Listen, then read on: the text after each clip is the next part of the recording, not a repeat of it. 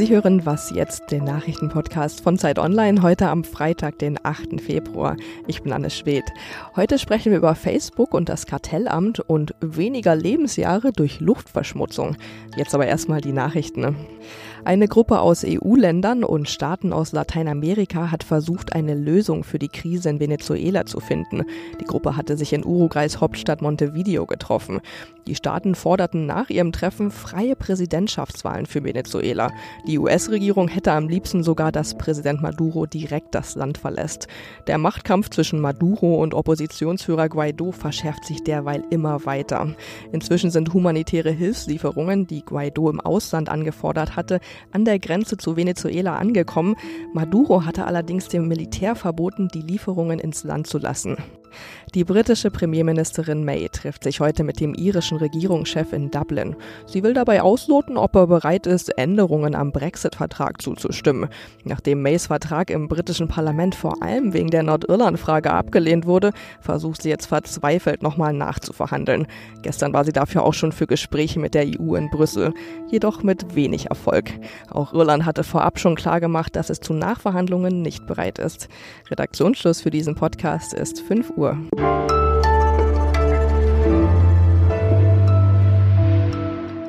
Hallo und herzlich willkommen zu einer neuen Folge von Was jetzt an diesem Freitag. Mein Name ist Fabian Scheler unter unseren Hörerinnen und Hörern gibt es sie bestimmt auch, die Facebook, WhatsApp und Instagram-Nutzerinnen.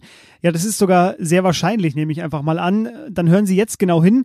Ich bin nämlich auch so einer und ich werde jetzt versuchen, mir die Entscheidung des Bundeskartellamts erklären zu lassen. Das hat nämlich nach drei Jahren Prüfung vereinfacht gesagt am Donnerstag Facebook verboten, Daten von verschiedenen Diensten zusammenzuführen und zwar auf dem Facebook-Profil, wenn ich das richtig verstanden habe und hat gesagt, Facebook ist marktbeherrschend und missbraucht das auch.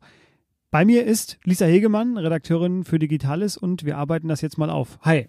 Hallo Fabian. Lisa, ich benutze Facebook und WhatsApp mit der gleichen Mailadresse. Mein Instagram-Konto ist stillgelegt, aber es gibt es noch. Was heißt das jetzt denn für mich? Erst einmal noch nichts, weil die Entscheidung noch nicht rechtskräftig ist. Würde sie rechtskräftig werden, würde das bedeuten, dass Facebook nicht mehr einfach Daten zusammenführen darf. Konkret heißt das in deinem Fall, wenn du jetzt dein Instagram-Profil und dein WhatsApp-Profil und dein Facebook-Profil nutzen würdest, dann würde Facebook all diese Daten irgendwo sammeln und dein Facebook-Profil würde unendlich werden. Das dürften sie künftig nicht mehr. Sie dürfen immer noch Daten sammeln und auch immer noch alles mögliche andere damit machen, was auf Facebook passiert, aber eben nur da und nicht das noch verknüpfen mit WhatsApp, Instagram oder eben auch anderen Drittanbietern. Das ist hier der entscheidende Punkt. Also alles, was außerhalb von Facebook passiert, darf jetzt nicht mehr zu meinem Profil verwendet werden. Genau, also das, Facebook hat ja noch Facebook Analytics zum Beispiel. Das ist ein Programm, mit dem Webseiten überprüfen können, wie viele Leser sie haben oder wer worauf klickt. Diese Daten gehen jetzt direkt an Facebook weiter. Auch das dürfte künftig nicht mehr passieren. Wenn ich mir jetzt überlege, wie es weitergeht, also was diese Entscheidung für Facebook konkret bedeutet, ähm, wird jetzt Facebook einfach einen Absatz in seine Nutzungsbestimmungen schreiben, wo dann eben die entsprechende Passage drin steht und ich muss dem zustimmen und dann läuft trotzdem alles so weiter wie bisher oder wie wird es weitergehen? Mm, das kann passieren. Das Bundeskartellamt hat schon explizit in seine Formulierung reingeschrieben, dass die Nutzerinnen und Nutzer dem freiwillig zustimmen müssen. So wie ich das interpretiere, wenn Facebook das jetzt einfach in den Nutzungsbedingungen ändern würde, wäre es so, dass, dass ich dem ja nicht explizit zugestimmt hätte. Dementsprechend vermute ich, dass es eher so sein wird wie mit den DSGVO-Regeln, dass irgendwo auf einer Einstellungsseite steht, hier kannst du die Einstellungen ändern und hier kannst du deine Werbepräferenzen einsehen und da wird dann möglicherweise auch der Knopf sein, an dem ich sagen kann, ihr dürft Daten von WhatsApp, Instagram, Facebook alles zusammen irgendwie austauschen und auch von anderen Drittanbietern. Jetzt schreibt das Bundeskartellamt in seiner Stellungnahme auch, wir nehmen eine innere Entflechtung der Daten vor. Das klingt für mich sehr mutig und äh, mit all deiner Expertise und dem höchsten Respekt vor dem Bundeskartellamt, ist das nicht auch ein bisschen naiv? Ein bisschen schon, weil natürlich wird es wird Facebook weiter Daten sammeln. Es wird die jetzt nicht mehr zusammenführen können, aber auf WhatsApp können sie noch Daten sammeln, auf Instagram, auf Facebook. Aber wenn man ehrlich ist, irgendwo müssen sie ja anfangen. Und da finde, das finde ich, haben sie zumindest insofern gut gelöst, als dass sie jetzt ganz klar sagen, nein, es ist nicht einfach automatisch so, dass Nutzerinnen und Nutzer einfach Facebook nutzen und das dann irgendwie zulassen, sondern es ist so, dass sie eine Entscheidung treffen können, ob sie das eben wollen oder nicht. Und insofern, ja, es ist ein bisschen naiv. Andererseits ist es auch ein erster Schritt. Facebook hat jetzt vier Monate Zeit, äh, dem Kartellamt ein äh, neues Konzept vorzulegen, wie sie damit umgehen wollen. Oder, weil die Entscheidung noch nicht rechtskräftig ist, äh, kann, und Facebook hat auch schon angekündigt, dass es so kommen wird, äh, Facebook Beschwerde gegen diese Entscheidung einlegen. Und äh, sehr wahrscheinlich wird das jetzt ein längerer, jahrelanger Rechtsstreit werden. Ähm, vielen Dank dir aber erstmal für den Moment, Lisa. Vielen Dank.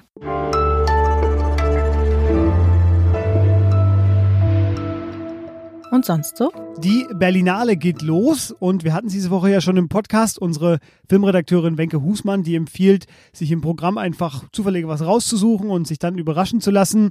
Das kann sein. Ich weiß schon, worauf ich mich freue und auch das unabhängig von der Berlinale. Dort war ja das Stück jetzt aber Weltpremiere. Und zwar ist das der Goldene Handschuh von Fatih Akin, weil ich auch das Buch gelesen habe von Heinz Strunk.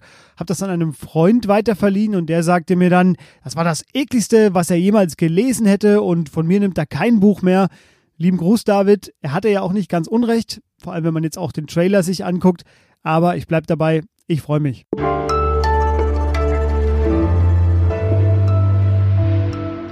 Es gibt Debatten oder sagen wir ruhig Gefahren. Da fehlen mir oft die konkreten Auswirkungen, also wie hoch das Risiko tatsächlich ist. Und äh, für mich ist zum Beispiel die Luftverschmutzung so eine. Doch jetzt gibt es dazu eine Zahl und die hat mich sehr erstaunt. 790.000 Lebensjahre kostete verschmutzte Luft den Deutschen und das nur im Jahr 2017. So zumindest eine Schätzung. Und wie diese Zahl zustande kommt, darüber rede ich jetzt mit Jakob Simmank, der ist Redakteur im Wissensressort. Hallo Jakob. Hallo Fabian. Jakob, du sitzt in Brüssel wegen einer anderen Recherche, nur für die Hörer, damit die Hintergrundgeräusche auch zu erklären sind. Wir müssen zu Beginn, glaube ich, das verwendete Maß klären. Du nennst es die beeinträchtigungsbereinigten Lebensjahre auf Englisch Disability Adjusted Life Years, DALY.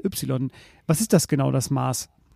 Das ist ein Maß, um zu quantifizieren, wie quasi der Gesamteinfluss eines Umweltfaktors auf die Gesundheit ist. Ich kann mir ja bei einem Umweltfaktor wie Luftverschmutzung anschauen, ob er zu mehr Asthmafällen, zu mehr Lungenkrebs und so weiter führt.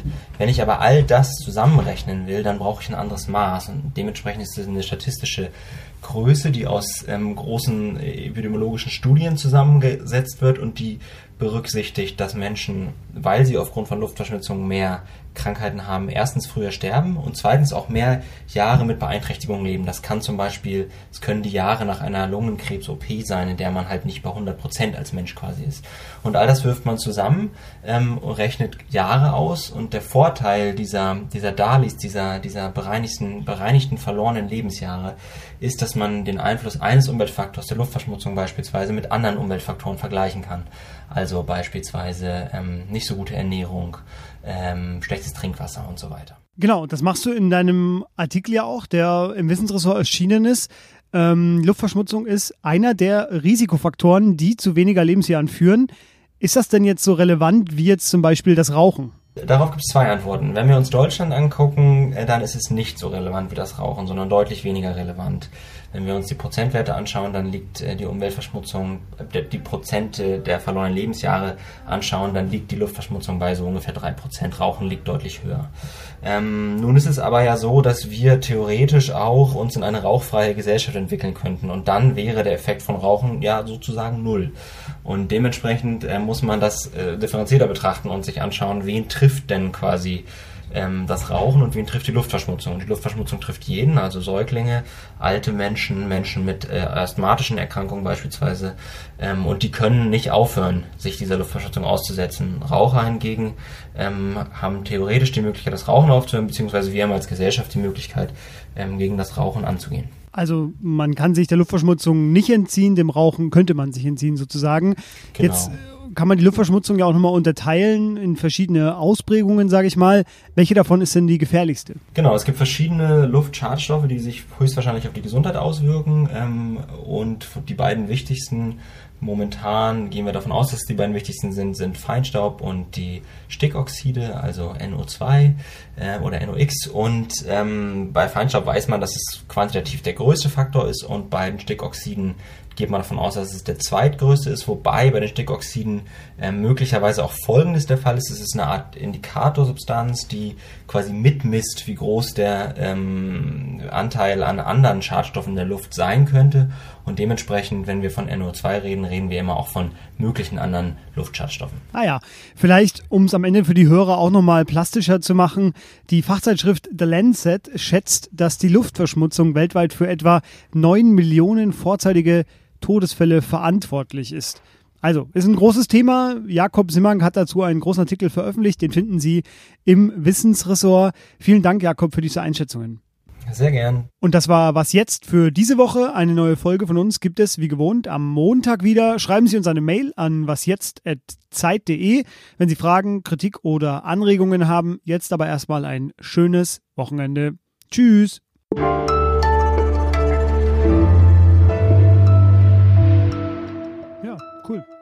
Danke. Dann äh, bleibt mir noch zu sagen, viel Spaß in Brüssel.